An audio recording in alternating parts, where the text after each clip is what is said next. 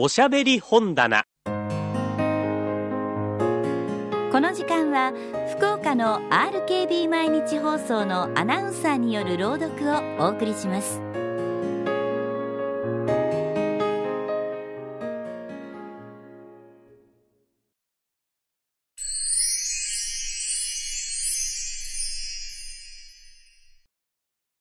岡本喜道作「山椒魚」後編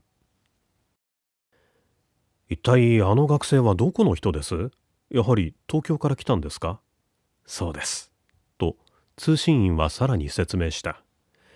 もちろんここへは別々に来たのですが一方の女学生たちとは東京にいる時から知っていて偶然にここで落ち合ったらしいのです。では前から知っているんですか？と僕も初めてうなずいた。いくらいたずら好きの学生たちでもさすがに見ず知らずの女たちに対してあんな悪いいたずらをするはずがない。前からの知り合いと分かって僕も初めてなるほどと特進した。学生の一人は遠山。一人は水島というのです。と通信員はまた教えてくれた。どっちも同い年で二人とも徒歩で木曽街道を旅行してただそれだけのことで別に怪しい点もないのですがかの女学生たちと前から知り合いであるというので警察の方でも取り調べ上の参考として必要な人間でもあり例の山椒の魚の一件もあるので方々引き止められているのですが私の考えではあの学生たちは単に婚儀という以上に女学生と親密な関係があるのじゃないでしょうか。あなたはそんな形跡を認めませんでしたか？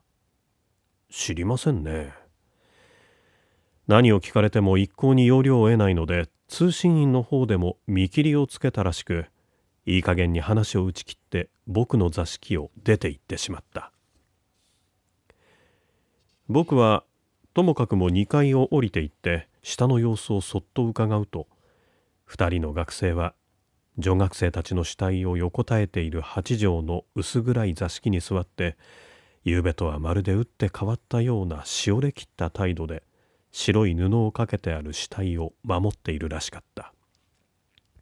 そのそばには目を泣き晴らした女学生の一人がしょんぼりと座っていた。日が暮れて風呂に行くとかの通信員も後から入ってきた。彼は今夜も泊まり込みで事件の真相を探り出すのだと言っていた。女学生は確かに毒殺ですよ。と。私は偶然それを発見したので警察の人にもそっと注意しておきました。毒殺ですか？と僕は目を見張った。その証拠はね。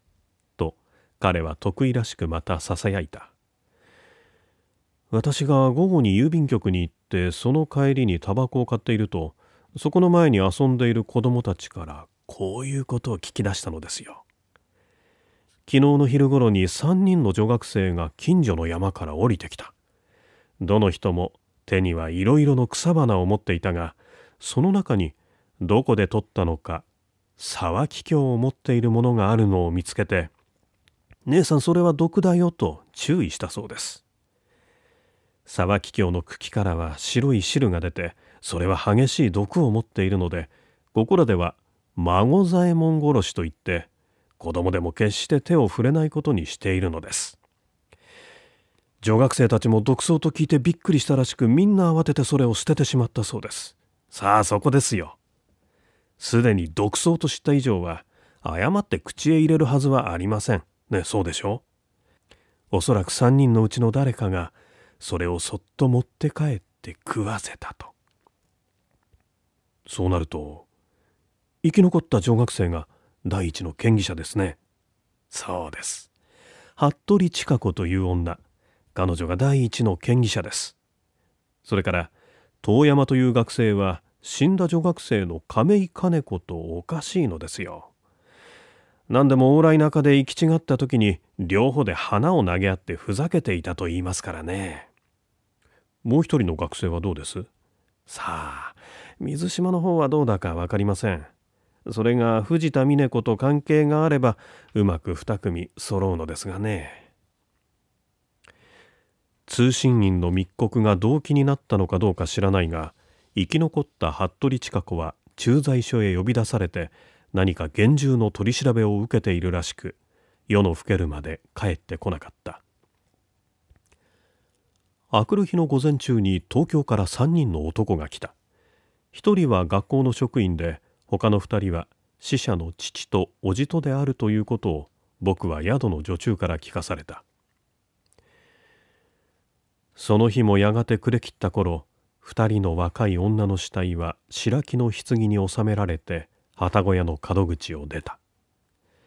僕も宿の者と一緒に門口まで見送ると壮烈に付き添っていく宿の者の提灯二つがさながら二人の女の人玉のように小さくぼんやりと迷っていった。その明かりの影をいつまでも見つめていると後ろから不意に肩を叩く人があった。まずこれでこの事件も解決しましたね。それはかの通信員であった。どういうことに解決したんです？あなたのお座敷へ行ってゆっくりと話しましょう。彼はおもむろに話し出した。私の鑑定は半分当たって半分外れましたよ。二人の女学生の死んだ原因はやはり沢木京でした。亀井金子が遠山と関係のあったのも事実でした。それだけは皆当たったんですが肝心の犯人は生き残った服部千佳子でなく金子と一緒に死んだ藤田峰子であったのです。それが実に意外でした。彼女がなぜ自分の親友を毒殺したかというとやはりかの遠山という学生のためだということが分かったのです。では峰子も遠山に関係があったんですか？何分にも死人に口なしで2人の関係がどの程度まで進んでいたかということははっきり分かりませんがとにかく峰子が遠山に恋していたのは事実です。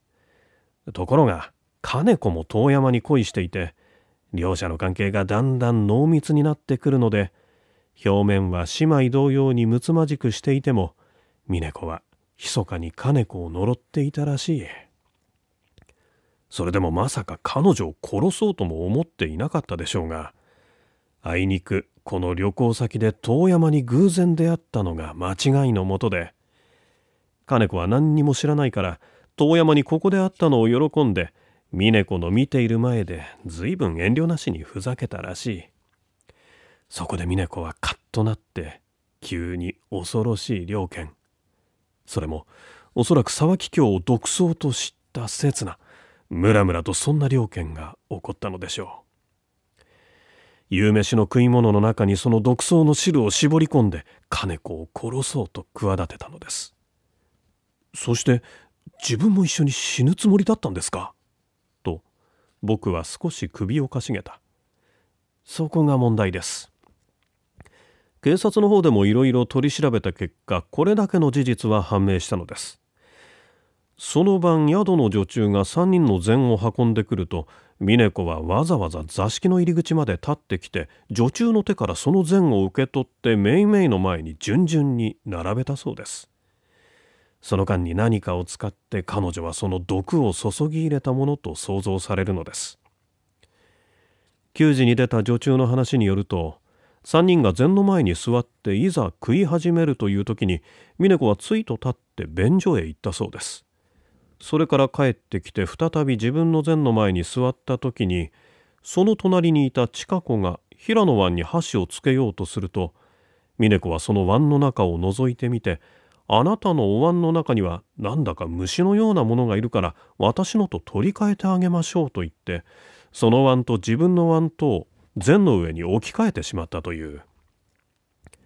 それらの事情から考えると恋敵の金子一人を殺しては人の疑いを引く恐れがあるので罪もない近子までも一緒に滅ぼして何かの中毒と思わせる計画であったらしい。女は恐ろしいものですよ。そうですね。僕は思わず戦慄した。それでも両親の呵責があるので彼女は禅に向かうとまた立った。彼女が座敷へ戻るまでの間に果たしてどう考えたかが問題です。急に恐ろしくなってやめようとしたか。それともあくまで結婚しようと考えていたか。そこはよくわからない。一旦は中止しようと思ったが金子がもうその碗に箸をつけてしまったのを見て今更仕方がないと決心して自分も一緒に死ぬ覚悟で近子の碗を取ったのか。あるいは金子を殺すのは最初からの目的であるが罪もない近子が何にも知らずにその毒を食おうとするのを見て急にたまらなくなってその碗を自分のと取り替えたのか。いずれにしても毒と知りつつその碗に箸をつけた以上彼女も生きる気はなかったにそういない。